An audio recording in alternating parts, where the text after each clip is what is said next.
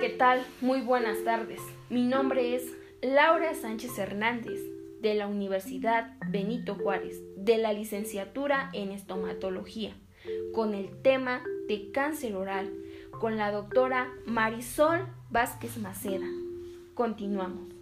La cavidad oral incluye los labios, el revestecimiento de las mejillas, las encías, la parte frontal de la lengua, el piso de la boca, por debajo de la lengua y en el paladar duro que forma el cielo de la boca. La garganta, faringe, empieza en la parte blanda del ciclo de la boca y continúa hasta atrás de la garganta. Incluye la secreción posterior de la lengua, así como la base donde la lengua se fija el piso de la boca. ¿Cuáles son los síntomas del cáncer oral? Es importante tener en cuenta los siguientes signos y síntomas. Visitar a su dentista.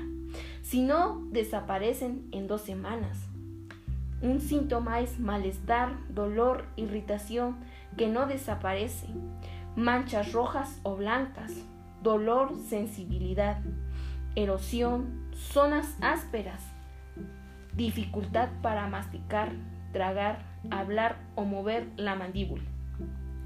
En cambio, en la manera en la que sus dientes se ajustan entre sí cuando usted, usted cierra la boca.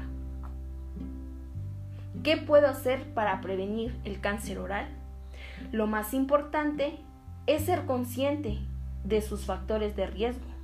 Los varones tienen dos veces más probabilidades de desarrollar cáncer oral. A medida que envejece, si usted fuma, bebe, alcohol en exceso o tiene una dieta pobre, cambiar estos hábitos para disminuir las posibilidades de desarrollar cáncer oral.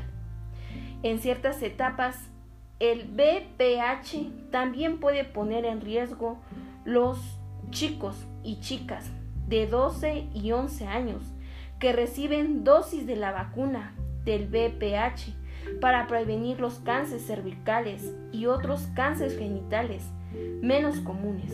Es posible que la vacuna del BPH pueda prevenir también los cánceres de cabeza y cuello, dando que previenen una infección inicial con tipos de BPH que pueden causarlos.